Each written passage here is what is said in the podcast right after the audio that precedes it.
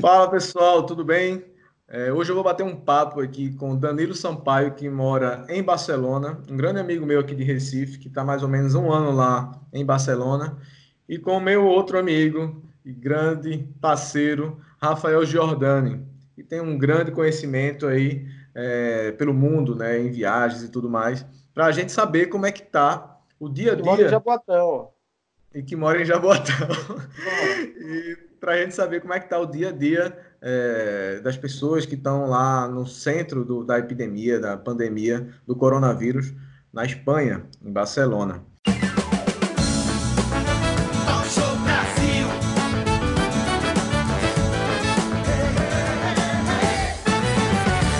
Podcast. Então, Danilo, meu amigo, obrigado aí por ter aceitado esse convite e bater esse papo Valeu, com a Danilo. gente e ajudar aí nas informações para a gente distribuir aqui com nossos amigos em Recife, no Brasil. É um prazer, Breno. É um prazer conversar com vocês. Queria que você pudesse falar bem breve, para também não, não, precisa detalhar tanto. E era, qual era a sua atividade aqui no Brasil? O que é que você fazia? O que é que você foi fazer em Barcelona? Quem é Danilo? Para a gente ficar um pouco mais por dentro aí da, da, da sua vida, pode ser? Então, é, no Brasil, é, eu, bom, sou formado em educação física, né? E trabalhei durante muito tempo é, como empresário, né? Como 12 anos mais ou menos, dono de um sócio, né? Sócio proprietário de uma rede de academias. Como é que tua família tem um filho, não é isso? É... Isso. Eu sou casado aqui, é, temos um filho de 8 anos e meu irmão também mora aqui, né? Com a esposa e com meus dois sobrinhos de 8 e 5 anos. Danilo, é, me fala um pouco aí, como é que está hoje a tua situação em Barcelona? É, as pessoas estão realmente acreditando no problema da, da epidemia aí do, do coronavírus? Então, Breno, então, estão sim, estão sim. Aqui, é, desde o dia 14, se eu não me engano, de março, que foi decretado o estado de emergência no país, e realmente as pessoas estão confinadas, né? Só saindo realmente quando é necessário. E as escolas do Meninos, como é que ficaram aí assim que foi dada a notícia do, do para fazer a quarentena que a gente chama, o isolamento social? É, então, a escola informou para a gente no dia 13, antes do governo decretar o estado de emergência, a escola já tinha comunicado que ia parar. E aí eles vêm enviando todos os dias é, conteúdos e atividades para fazer em casa. E, hum. a, além disso, é, o governo da Espanha é, disponibilizou um, um, canal aberto da TV para estar tá também todos os dias de manhã é, transmitindo conteúdos. Então, de acordo com a faixa etária e tem os horários. Né? No caso do meu filho, é de 10 às 11 da manhã, né, o conteúdo. Agora, assim, eles deixam claro de que isso não é ensino à distância, de que isso não é obrigatório. Por exemplo, se você não fizer, não vai ter nenhuma punição, é, punição, penalização por isso, entendeu? A criança que não fizer. Então, se, por exemplo, meu filho não fizesse nenhuma tarefa, não ia ter problema nenhum. Eles estão enviando mais para uma questão de...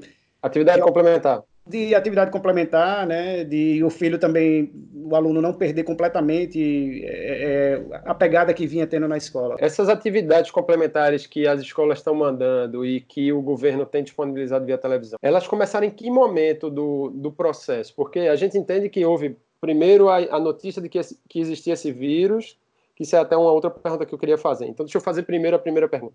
Como é que foi o processo de faseamento, da, de, de tomar conhecimento do, disso tudo? De que, ó, tem um, tem um vírus acontecendo na China, até isso chegar a afetar a realidade de vocês? Cara, aqui, aqui foi, foi no meados de março, acho que na primeira semana de março já se vinha falando, mas as coisas estavam funcionando normal. É, começou por Madrid, né, em Madrid, que na Espanha é mais ou menos 70%, eu acho que dos casos da Espanha são em Madrid. E Nossa. tanto de, de contágio quanto de, de falecidos. É, começou em Madrid e primeiramente as escolas fecharam em Madrid, mas aqui ainda se estava falando e assim, e aí, como é que vai ficar, tal, ainda não tinha definido nada. Mas aí, claro, chegou um momento que aí o governo federal, né, vamos dizer assim, da Espanha, resolveu entrar decretar o estado de emergência que aí todas as outras todos os estados né que no caso aqui a comunidade autônoma tem que seguir me fala uma coisa essa hoje né hoje a gente está no dia 27 de março quando você olha para trás você acha que demorou para o governo agir ou para os estados agirem respeito dessa ação do Estado espanhol? Eu acho que, como já vinha a coisa ficando muito mais séria na Itália e pelo histórico da China, talvez pudesse já ter agido antes. Tem uns 15 dias, mais ou menos, uhum. que, que parou tudo. Talvez uma semana antes ou duas semanas antes fosse, fosse o ideal. Uhum. Quais foram as primeiras reações da população aí da cidade de Barcelona quando teve o início do surto? É, é, tem duas reações que a gente percebe aqui no Brasil. Uma é o desacreditar nesse, nesse, nessa pandemia e outros que acreditam até demais e vão foram para as farmácias, compraram um monte de, de, de, remédios e máscaras e álcool em gel, estocaram alimentos, enfim. A gente vê essas reações bem extremas. Como é que foi aí em Barcelona? Cara, eu me lembro que acho que no primeiro dia que eu que eu saí, acho, ainda no dia 13 ainda, na sexta-feira, o dia que meu filho já não teve aula, eu fui no supermercado para comprar algumas coisas e a gente já notava o pessoal meio que aquela agonia para comprar papel higiênico, né? Que isso a gente vê no mundo todo, né? O povo comprando papel higiênico, não sei porquê, mas o pessoal tem um, medo, medo danado, né? Tem medo de faltar papel higiênico. Muita gente com os carrinhos com muito papel higiênico, algumas prateleiras é, já vazia de algumas coisas, isso logo no começo, né? Teve aquele, aquele boom de como se fosse assim, vou estocar tudo que eu posso. É, isso durou pouco tempo, pouco tempo, mas assim, a população já estava muito consciente de que tinha que realmente se confinar, que tinha que parar, que tinha que ficar em casa. É, hoje em dia, os supermercados estão normais, né? Tem essas filas para entrar, tal, mas a fila é mais por uma questão de controle mesmo, não é porque está lotado, não. É, houve desabastecimento também. Abastecimento normal, normal. Como é que estava o sentimento das pessoas quando foi determinado as medidas de prevenção mais extremas, como realmente o isolamento total, sabe? Cara, é... muita gente é ficou preocupada, né? Muita gente ficou preocupada, assim, de normal, né, de pô, perder o emprego, né, as empresas vão fechar, aquela coisa que, que no Brasil também eu tenho visto que está acontecendo, né. É, mas, mas, de certa forma, entenderam que era necessário, entendeu? Por conta, na televisão o tempo todo tava, né, os, sei lá, os políticos falando da importância por conta do sistema de saúde, né, que, que realmente, assim, a curva estava crescendo de uma maneira que se não tivesse um confinamento rápido, como teve, como teve, assim, talvez se fosse uma semana antes ou duas antes, seria melhor, eu acredito, né? Mas se não tivesse parado, a cidade continuasse normal ou re reduzisse parcialmente, o sistema de saúde não ia conseguir suportar, entendeu? A gente sabe que existe um limite de leitos de UTI e que, claro, se não tivesse o confinamento, ia ter muito mais gente contagiada, fora as pessoas que iam necessitar de UTI por diversos outros problemas, cardíaco, sei lá, acidente, enfim. Das rotinas normais. Das rotinas normais. Então, por isso que, que eles entenderam, e, e na televisão o tempo todo estava o ministro da Saúde, o, o presidente, tal, falando da importância para as pessoas saberem que tinha que parar. E aí, claro, aí as pessoas que ficam preocupadas, né, é, sobre questão de emprego, né, tal, e aí o, o governo entrou com um monte de medidas para tranquilizar ah, essas pessoas, entendeu? Claro, é aquela coisa, a gente talvez não fale muito de economia aqui, mas no caso daqui teve muitas medidas que foram tomadas para que a população ficasse tranquila de que tudo bem, vai, não vai trabalhar, vai fechar temporariamente muitos negócios, mas o governo está dando suporte por trás para poder dar uma tranquilidade para essas pessoas. E, Breno, eu acho que tem uma pergunta que você tinha comentado antes a respeito do, do, do pior e do melhor dentro de um confinamento, né?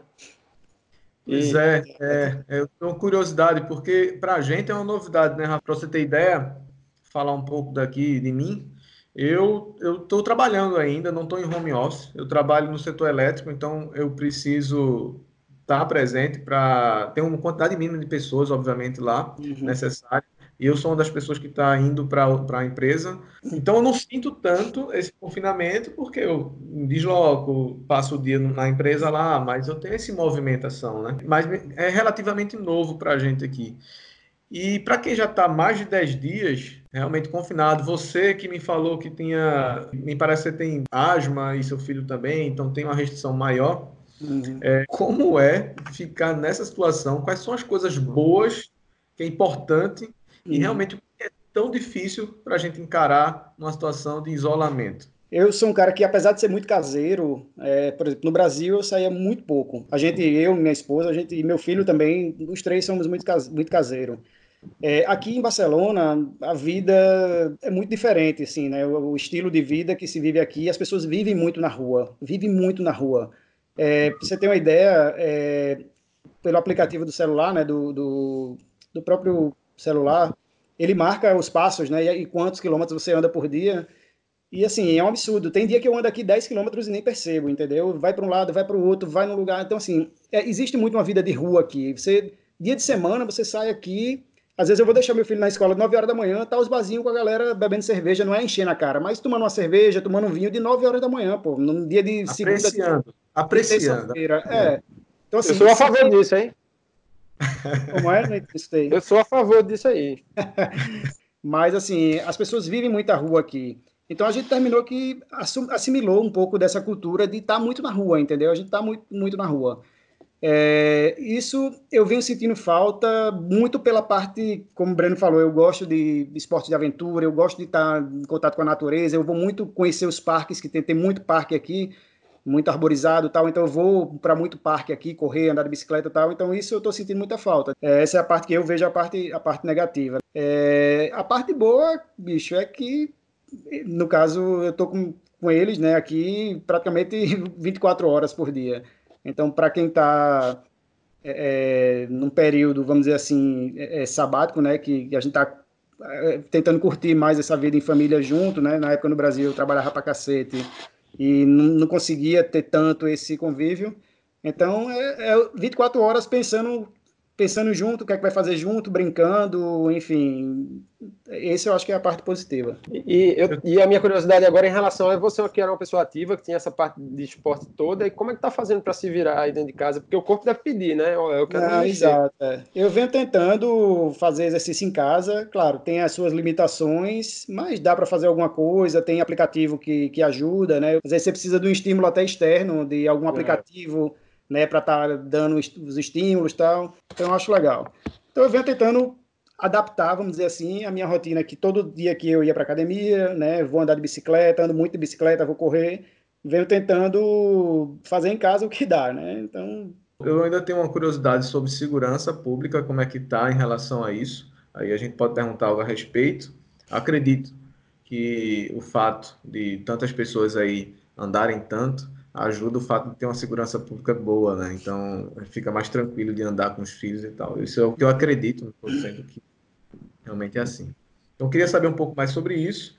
É, queria saber também sobre é, as práticas, né, os cuidados que se tem quando, por exemplo, sua esposa, que você me falou que como você tem asma, seu filho, tem feito as, é, saído para fazer as compras de mantimentos. Quais são os cuidados que tem tido para quando chega é, em casa, né? Para não para descontaminar, digamos assim, alguma possível contaminação. Segurança tá, tá muito tranquilo. Assim, na verdade, sempre foi muito tranquilo. A única coisa que tem aqui, que eu acredito que tem em toda cidade grande da Europa, dos Estados Unidos, é no metrô, questão de carteirista, né? Se você talvez tiver com a carteira à mostra ou celular, o risco existe de você perder, entendeu?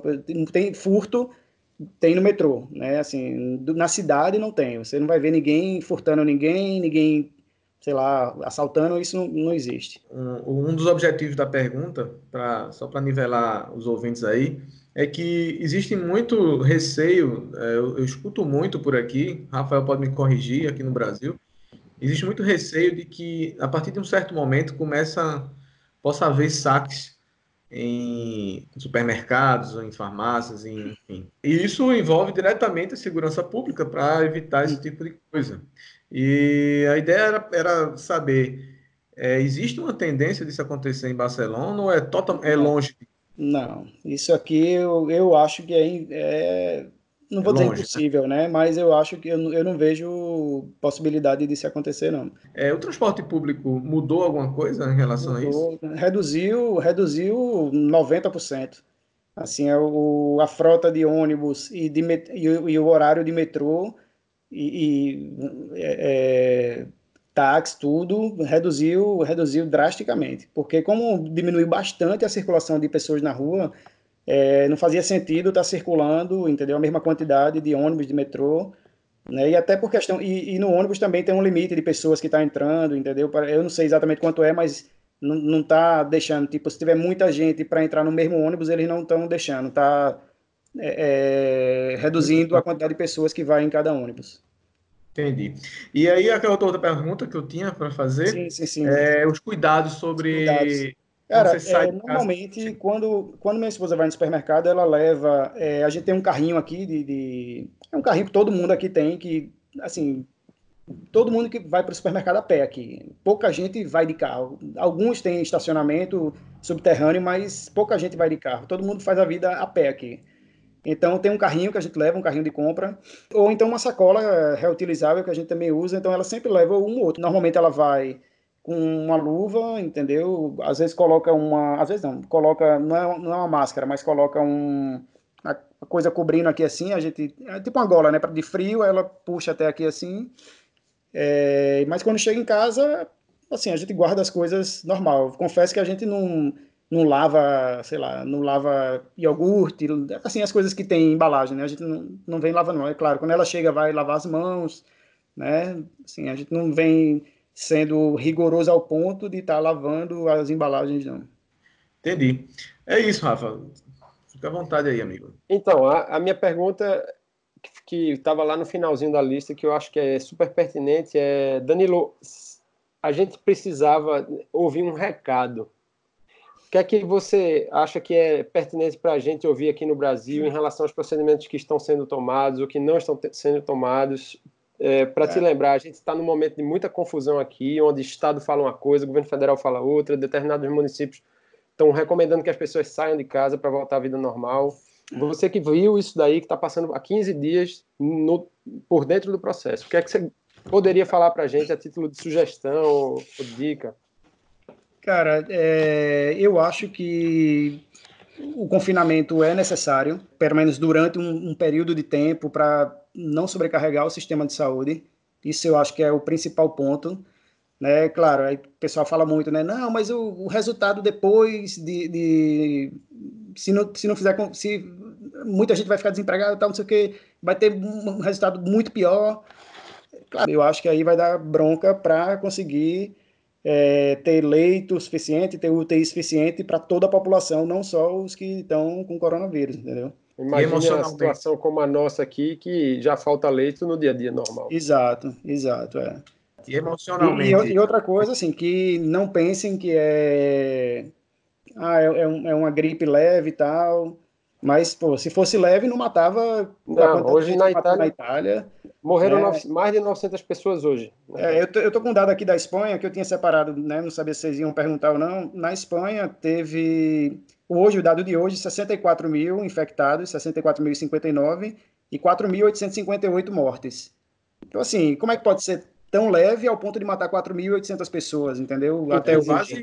É quase 10%. Pois é, é na, Itália, dia... na Itália superou os 10% hoje. É, Rafa, pergunta massa, eu até interrompi aqui sem querer algumas vezes, mas não atrapalhou não.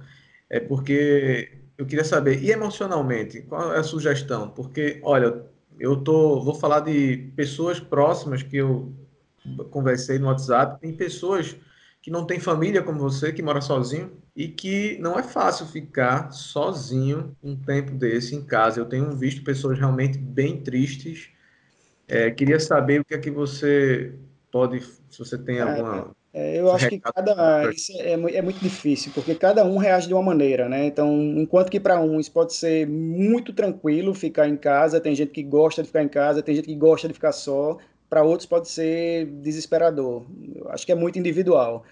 É, assim, o que eu procuro dizer para as pessoas que eu converso, né, que me falar comigo tal e que tá preocupada, ah, é tentar ocupar o tempo, bicho, porque se você ficar ocioso ou então só vendo notícia, aí fica vendo notícia ruim e tal, você fica mal, entendeu? Eu acho que você tem que procurar fazer talvez até um, um planejamento de ah, o que é que eu vou fazer amanhã e parar e dizer, não, amanhã eu vou, sei lá, fazer um curso tal online, que tem porrada de curso gratuito, eu vou ler um livro, eu vou é, assistir uma palestra online, entendeu? No YouTube, sei lá, eu vou assistir um documentário no Netflix, e eu particularmente gosto muito de documentário, então todo dia praticamente eu assisto alguns documentários, entendeu?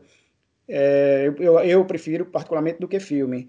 Então, assim, é você tentar procurar saber o que é que você gosta e como é que você pode fazer as coisas que você gosta sem sair de casa. Nesse momento, é, se você gosta de exercício físico, ou também se não gosta, é um momento de você tentar fazer alguma coisa que também não falta aplicativo, não falta vídeo, enfim, tem a internet hoje em dia, você tem tudo que você quer. Você tem que tentar achar, claro, um pouco de motivação e, e pensar que ocupar o tempo nesse momento é, é crucial, entendeu? Maravilha, maravilha, amigo. É, queria agradecer não só a você, Danilo, pela, pela seu, sua disponibilidade aí, porque a gente sabe que está bem tarde, a gente está gravando aqui 5, 6 horas da, da noite aqui, né, em Recife, e vocês aí são 4 horas mais à frente. Mas eu queria agradecer também as pessoas que entraram em contato comigo pelo Instagram e pelo WhatsApp, quando eu anunciei que ia bater um papo com, com você, e fizeram algumas perguntas, inclusive essas perguntas eu trouxe para cá. É, em especial, queria agradecer a uma grande amiga minha que estou olhando aqui no WhatsApp, Adriana. Ela também fez muitas perguntas aqui interessantes, eu já trouxe para vocês aqui. Obrigadaço, conteúdo muito legal, Danilo. Valeu mesmo pela experiência. Nada, eu que agradeço aí a, as perguntas, a, a, disponibilidade aí de vocês de querer, querer saber um pouco mais da realidade de quem está fora e quem está mais no foco, né? Vamos dizer assim. Massa, Danilo. Eu vou deixar uma surpresa para o final aqui, que eu já conversei com você e você me falou que é que acontece aí todo dia à noite. Eu queria que você desse essa, esse fato para a gente aqui, que eu acho muito bonito, que nós nós não somos números qualquer, né? Nós somos pessoas, pessoas têm sentimentos, não são simplesmente números, percentuais de mortes e de, de, de UTI, de leitos, não. Nós somos pessoas. E, e isso que você me falou é, ontem, mais cedo, é, me atentou muito, né? Me deixou muito feliz. Queria que você terminasse esse nosso papo aqui é, falando o que a população aí uh, em Barcelona, seus vizinhos, têm feito todos os dias. É, no meu caso aqui, tem, tem, brasileiro aqui que eu conheço que na rua deles também está sendo feito isso. Na verdade, a cidade inteira está sendo feito isso, o que está sendo feito na minha rua, mas na, de outras pessoas. Tem gente indo, gente que toca algum instrumento, vai lá na varanda tocar para todo mundo ver e tal, para gerar uma, uma interação, vamos dizer assim. Na minha rua aqui, como na cidade inteira, às, toda 8, é, às 8 horas da noite, 20 horas, as pessoas vão para as janelas, varandas tal, fazer um aplauso durante cinco minutos, né, em homenagem ao pessoal dos profissionais de saúde, né, que estão nos hospitais agora trabalhando, né, recebendo as pessoas tal, dando duro lá, né, assim, estão dando a cara a tapa. Tem muita gente também que está ficando infectada, profissionais de saúde, porque tem que trabalhar, tá lá. Então tem esse aplauso coletivo todo dia. É, e é, eu acho interessante também porque assim normalmente eu não, não, sei muito quem é meus vizinhos aqui, principalmente dos prédios de frente, né? Porque do meu prédio eu conheço, eu conheço as pessoas que a gente se encontra no elevador e tal, mas você fica vendo assim as pessoas no prédio da frente, no prédio do lado, todo mundo na varanda aplaudindo. E isso é muito legal, né? Você fica vendo as pessoas como se fosse um momento de solidariedade e ao mesmo tempo é mais um momento que você é, é, faz parte do seu dia a dia, entendeu? Vamos dizer assim, eita, de oito horas eu, eu tenho isso para fazer. Então é bom você saber que tem alguma coisa para fazer. É muito legal. Compromisso. Compromisso muito, muito legal. Exato. É isso. Obrigado. Valeu, pessoal. Abração para vocês. Obrigado. Valeu, um abraço, Breno. Um abraço, Danilo. Um abraço. Foi.